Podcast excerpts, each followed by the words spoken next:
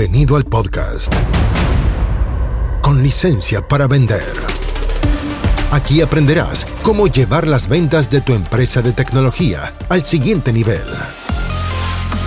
Entrevistas a expertos, emprendedores y muchos consejos prácticos. Conducido por Jorge Zamora. Bienvenidos. Auspicia. MCI Consultores. Si eres un emprendedor tecnológico, este mensaje es para ti. Te invito a un entrenamiento que hago para emprendedores del mundo TI en vivo. Podrás hacer todas tus preguntas y vas a aprender las mejores estrategias para hacer crecer tus ventas. Ingresa a eduventas.com y postula por un cupo. Son cupos limitados, así que aprovecha y hazlo ahora mismo. Ingresa a eduventas.com y entrénate conmigo aprendiendo las mejores estrategias para hacer crecer tu negocio tecnológico. ¿Cuál es la principal oportunidad que un emprendedor, eh, obviamente competir con ustedes es muy difícil, ya tienen toda la infraestructura, la experiencia, etcétera, pero supongamos que yo soy un emprendedor de tecnología, hago e-commerce y, y, y, nunca he hablado con mi cliente sobre los marketplaces. Porque, ¿Y por qué te hago esta introducción? Porque me he fijado, y es natural, y a todos nos pasa, cuando somos técnicos en algo, que no nos ponemos mucho en el lugar del cliente. Entonces, yo, supongamos, ¿no? Que yo desarrollo e-commerce eh, para clientes, y llega una, una tienda que vende eh, bicicletas. Me dice, ¿me pueden hacer el e-commerce? sí, claro, cómo no. Y hacemos la página web, mejor dicho, con el catálogo en línea, usamos WooCommerce. Y usamos WooCommerce y se puede pagar, está integrado con la cuenta del banco, etcétera, hay inventario en línea, está todo genial. Y yo como desarrollador, ya en mano, me pagan y me voy. Pero no me hago cargo de todo lo que viene después. Entonces mi pregunta es la siguiente. ¿Tú le, ¿Qué le recomendarías tú a ese desarrollador? Oye, ¿sabes qué? Mira, aquí está la tienda, solo que nos falta dar un paso más, que es llevar tus productos a un marketplace. Eh, y, si, y, si quiero hacerlo, contacto a Pedro. Ustedes trabajan con partners, eh, están abiertos a hacer alianzas comerciales o no, o trabajan solos con clientes. Porque resulta muy fácil, Pedro, o sea, muy lógico todo lo que estamos conversando, es súper obvio. Obvio, porque todo es obvio en esta vida. Pero cuando hay que hacerlo, y pues, entonces ya no es tan obvio. ¿Cómo, cómo, ¿Qué le dirías tú a alguien que está enfrentando esa disyuntiva? ¿Te contacta a ti? ¿Que emprenda solo? ¿Que, que estudie? ¿Qué hace? Para la, digamos, en este caso me estás poniendo el ejemplo de la persona que le está vendiendo a alguien más el, el servicio de marketplaces. Sí, un emprendedor que le está, hoy día, hoy día un emprendedor vamos a suponer, una empresa de tecnología de 20 personas que hace e-commerce, hace, eh, le, hace el catálogo en línea a pequeñas empresas. Ok, mira. Quiere dar un paso en el marketplace, pero meterse solo, toma un curso, se lee un libro, llama a Pedro, o mejor no hace nada. Sí, mira, digamos, empresas que quieran ofrecer este servicio, te soy sincero, hay varias empresas que ofrecen servicios similares a los nuestros o, la misma capacitación que dices tú de aprende a vender en 10 días y vive en la playa sin, sin necesidad de trabajar. O sea, es, hay, muchísima gente que te puede ofrecer eso. Nosotros, en lo personal, manejamos directamente todos los temas de, de, ventas. ¿Por qué lo manejamos así? Años atrás nosotros teníamos partners en diferentes países de Latinoamérica, teníamos partners en Colombia, eh, partners en, diferentes, en diferentes países, en Perú también teníamos. Eh, las oficinas no estaban acá en México, estaban en Guatemala y teníamos partners en, en México. Y lo que nos dimos cuenta es que cuando tercerizas esa parte de la venta, también estás tercerizando la expectativa que estás creando en el cliente y había muy poco control sobre lo que, lo que realmente estaban ofreciendo. Porque tú que sabes bastante de venta, sabes que para vender, si ofreces el cielo y las estrellas, pues es fácil, pero realmente nuestro, nuestro negocio no está en la venta y en, en el cierre de la venta, está en el servicio y en la permanencia del cliente. Entonces teníamos ese desfaz de que, o, el mismo ejemplo que te dabas un rato, nuestro, nuestro negocio no es para todos. Nuestro, los marketplaces no son para todas las marcas. Entonces de repente llegaban con algunas marcas a prometerles algunas cosas que eran muy complicados, sus productos eh, con precios completamente fuera de mercado. Y después del lado de servicio teníamos que intentar hacer magia para tratar de resolver eso. Entonces ahí es donde donde preferimos manejarlo lo más centralizado posible, todo el tema de la, de la comercialización del servicio. Lógico, porque la, la, expectativa que puede setear cualquier persona es muy alta. como voy a hallar tus productos a Amazon, en serio, y vamos a hacer una campaña de pay per click para aumentar el tráfico a tu producto y vamos a vender un montón. Eh, y me imagino que como todas las cosas, es un camino que va gradualmente mejorando. Eh, no es así que el día uno generar un millón de dólares. El primer día seguramente pierden dinero, el segundo pierden dinero, el tercero pierden, el cuarto pierde, el quinto empieza a ganar un poco, el sexto, séptimo mejora y vas ajustando. Yo con, una época estuve metido en pay per click con Google Ads y es optimizar, optimizar, optimizar, optimizar, optimizar. Entonces hace todo el sentido del mundo. ¿Qué es lo que va a pasar? Para quienes, por ejemplo, supongamos que nos está escuchando ahora alguien, un emprendedor en Latinoamérica, y dice, mira, eh, vendo productos para consumo masivo, pero que son de, más bien técnicos, por ejemplo, válvulas, válvulas o bombas para, eh, para la piscina. ese, ¿Ese tipo de producto es para un marketplace o hay productos que definitivamente no entran y tienen que tener ciertas condiciones mínimas? Te, sorprendería, digamos, hay muchos productos que en algunas oportunidades, en el, nosotros manejamos varios filtros, algunos filtros los hacen en el departamento comercial y luego pasa al departamento de operaciones antes de que se cierre la venta, pasa por un último filtro donde lo tiene que aprovechar el departamento de e-commerce para, para ver que realmente se va a adaptar y se hace un análisis individual para cada producto. Y eso es, digamos, yo cuando veo en el mercado que hay alguien vendiendo una solución estandarizada que se adapta para el 100% de los productos, digo yo, mentira, no existe.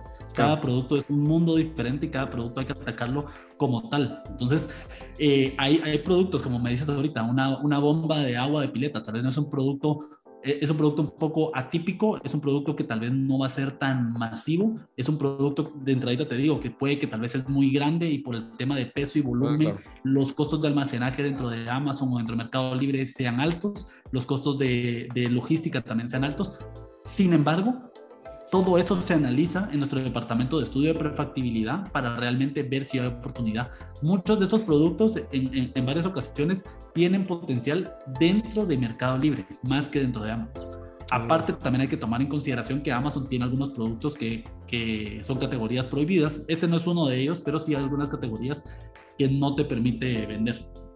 Ya, perfecto. ¿Y, y cómo? Pero si yo tengo, yo, supongamos, vendo este tipo de bomba, supongamos que fuera pequeña, me voy a Mercado Libre o Amazon. ¿Cómo, cómo sé qué productos para qué canal? ¿O para qué marca? Asesorándote, asesorándote. Al final, al final es eso. Mira, confundirte en una decisión tan, tan pequeña, o sea, en ese desvío de qué dirección tomo, derecha o izquierda, puede ser, puede ser muy caro. O sea, al final, lo que yo recomiendo es, es asesorarse. O sea, yo, yo te, tengo, tengo ejemplos míos de tropiezos de, todas las historias, pero en esta, esta específica tengo una. El fundador de esta empresa es mi mejor amigo desde que, desde que somos muy pequeños. Y cuando él no estaba empezando este negocio, sino él estaba trabajando en otro muy, muy similar, eh, medio que me explicó cómo funcionaban los marketplaces, leí un curso, eh, decidí invertir en un pequeño stock de productos, decidí eh, invertir en una LLC en Estados Unidos, al final le metí como dos mil dólares, todo esto previo a poder aperturar la cuenta. Y cuando traté de aperturar la cuenta, estaba restringida. En algún lugar del camino, de lo más básico, me equivoqué. Me equivoqué y se volvió un problemón. Y digamos, este tipo de empresas están pensados en el, en el cliente, pero refiriéndose al cliente que compra, no al cliente que quiere abrir la cuenta. Entonces, tratar de resolver un problema con ellos es hablar con robots día tras día, tras día, tras día. Y para no hacerte larga la historia, por no querer invertir tal vez unos 400 dólares que hubiera sido tal vez asesorarme con alguien que sí supiera, paré perdiendo dos mil dólares. Clarísimo. ¿Quién va a ganar? ¿Qué va a pasar al final de aquí a cinco años? ¿Los marketplaces o los e-commerce propios? Porque Amazon dijo que quería hacer el, o sea, Jeff Bezos creo que dijo que quería hacer el, el retail de todo. Mira, el, o sea, los marketplaces versus el e-commerce, sí, los marketplaces van a tener muchísimo, muchísimo más peso. Incluso ya empiezas a ver grandes jugadores no solo hablando marcas reconocidas como Nike, Adidas o, grandes cadenas, sino empresas que se han dedicado, unicornios, nuevos unicornios que han recibido inversión y lo que se dedican es a comprar diferentes tiendas locales y con eso eh, tener prácticamente una cadena de 25 o 30 tiendas dentro de Amazon generando un volumen bastante intenso. El futuro sí va para ahí. Pero cuando a mí me preguntan si realmente lo digital va a reemplazar lo físico, te digo que no, o sea, al final eso nunca va a pasar, lo físico es algo que siempre va a existir, las tiendas físicas siempre van a, van, va a ser una necesidad. Y esto de e-commerce o también eh, los marketplaces no vienen a reemplazarlo, sino vienen a complementarlo. Al final, la participación de comercio electrónico de ventas eh, minoristas se ha disparado altísimamente. Digamos, eh, acá en México ha subido del 7.5% al 20% la participación de las ventas. Ah, de, la participación, De las ventas electrónicas. Entonces, sí ves que va teniendo un crecimiento, pero mucha gente a veces dice, ah, ok, entonces crece en 5 años, crece un 15%, entonces en, en 10, 15 años, pues ya, ya incluso se da la vuelta. No necesariamente, pero sí es bien importante que las marcas, los emprendedores, los empresarios y, todas las empresas sepan que esto no es una opción, realmente se va convirtiendo en una necesidad. Tener presencia en línea es algo que es de suma importancia y es una necesidad para todas las marcas y contra antes incursionen en este mercado va a ser más fácil. ¿Por qué? Porque la curva, eh, la barrera de entrada va a ser más pequeña.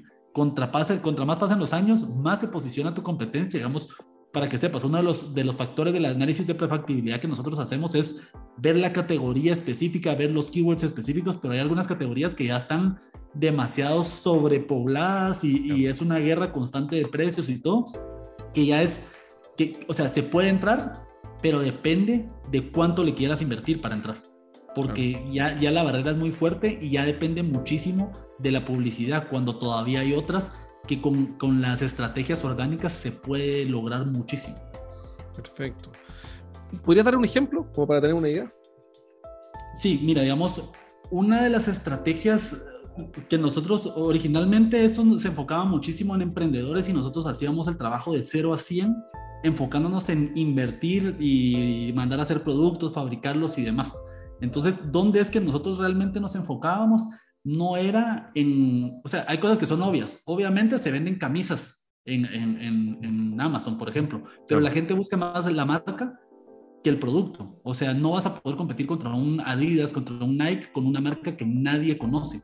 Y encima de todo, a precios que tal vez ni siquiera están lo suficientemente competitivos. Entonces nosotros nos enfocábamos en atacar nichos específicos. Nichos específicos. Cuando te digo un nicho específico, te digo libros para regalos de dentistas de 40 años, mujeres, o sea, cosas así hiper mega puntuales que al final, por ejemplo, no estábamos buscando vender 100 unidades diarias, lo que buscábamos era vender 3 a 4 unidades diarias con cada uno de los productos, porque el mercado es tan gigantesco que sucedía y con eso pues ya estás hablando que vendes 90 unidades de un librito mandado a imprimir que tiene un margen interesante y te empieza a generar. Entonces, e, esa estrategia estaba más enfocada cuando este negocio está más alineada, digamos, hacia emprendedores que están empezando de cero.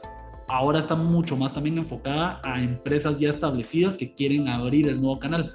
Con los emprendedores había que enfocarse mucho en este tipo de cosas. ¿Por qué? Porque no iban a tener el presupuesto para invertir en, en las estrategias de publicidad pagada. Entonces había que irnos por el camino de lo más orgánico posible y de igual forma, Amazon está hecho para Amazon. O sea, está hecho para el cliente, pero está hecho para Amazon. O sea, el casino, el casino siempre gana. Sí, exacto. Al final, para que, te, para que te vean, hay que, hay que pagar. Es lo mismo que Facebook y, todo eso. O sea, el negocio es la, la, publicidad también. Sí, claro. Es un gran punto. Entonces, eh, eh, al final, el, pues el, trabajo orgánico está bien, pero ellos viven de la publicidad. Quieren publicidad y si no paga, si no, no haces un cheque, digamos, una transferencia, no, eh, no, va a ser todo cuesta arriba, ¿no? Sí. Ahora, una cosa que me gustó mucho de lo que me dijiste es que al final, eh, para ganar hay que definirse en un nicho. Y mm, eso sigue siendo así hoy día para las grandes marcas, incluso me refiero, un nicho en torno al producto.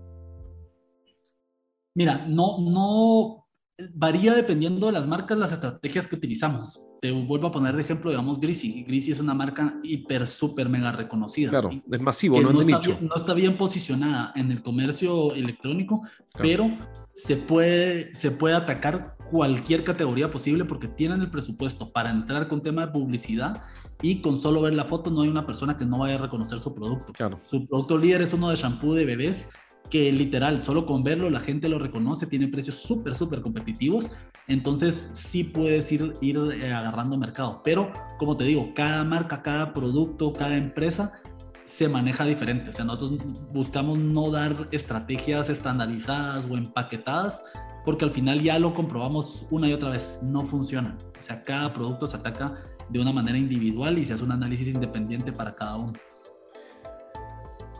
¿Qué, ¿Cómo va a ser los marketplaces en tres años más? ¿Cómo te lo imaginas en tres años más?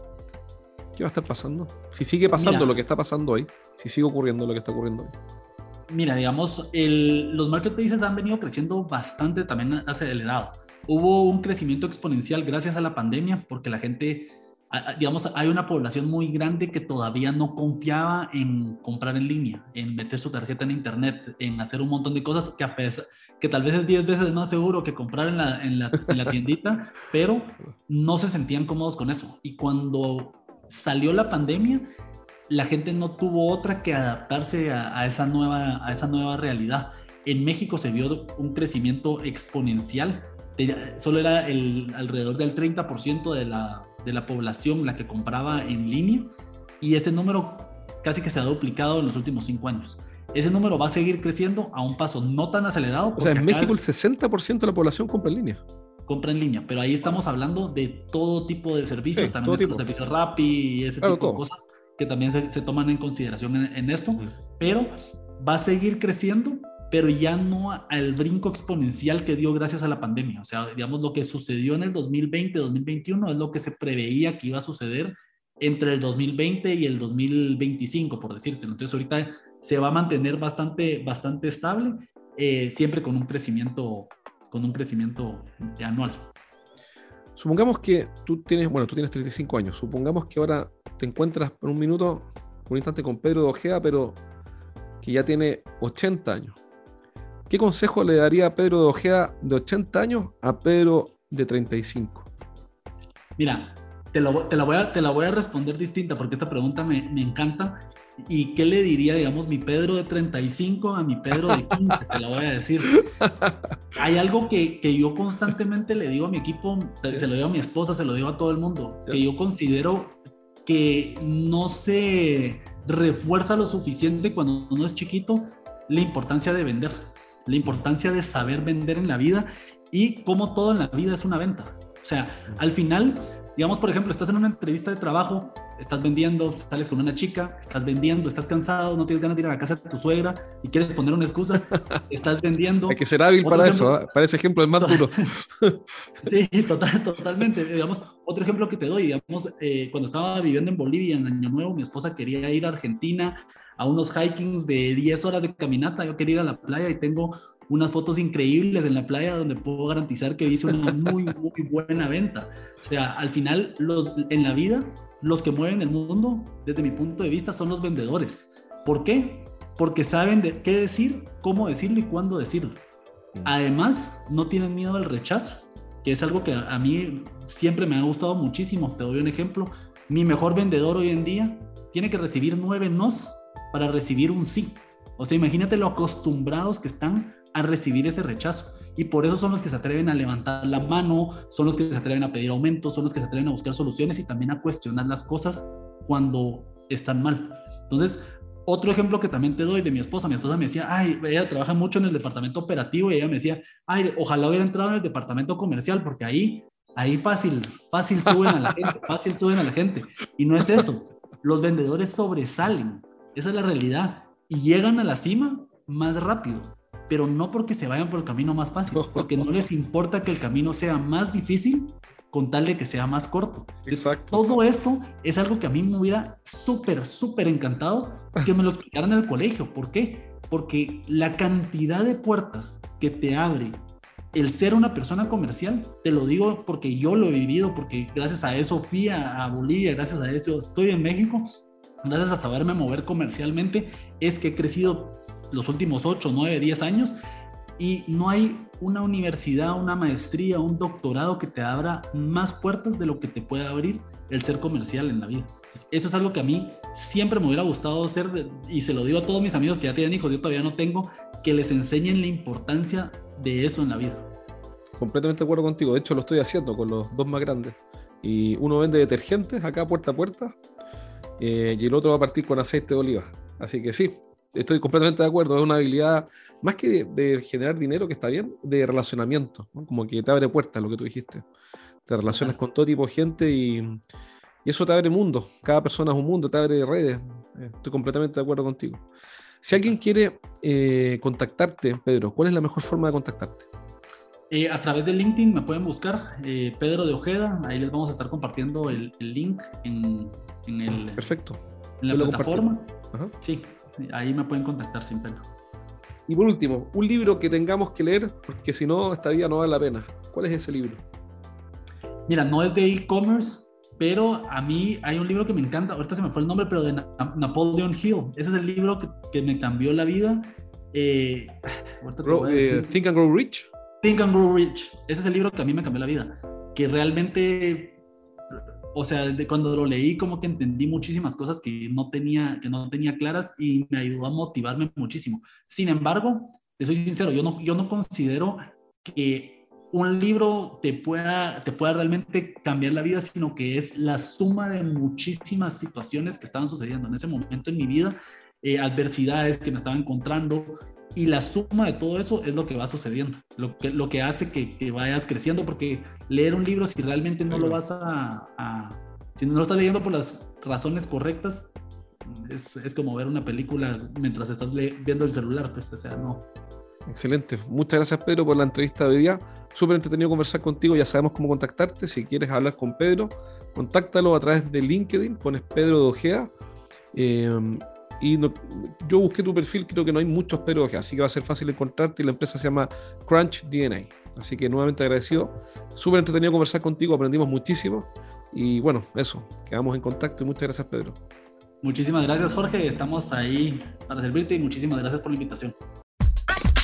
Hasta aquí llegamos por hoy.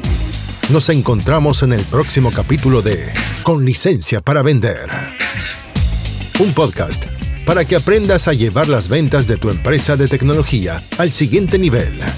Nos reencontramos la próxima, junto a Jorge Zamora. Hasta entonces. Traído a ustedes por MCI Consultores.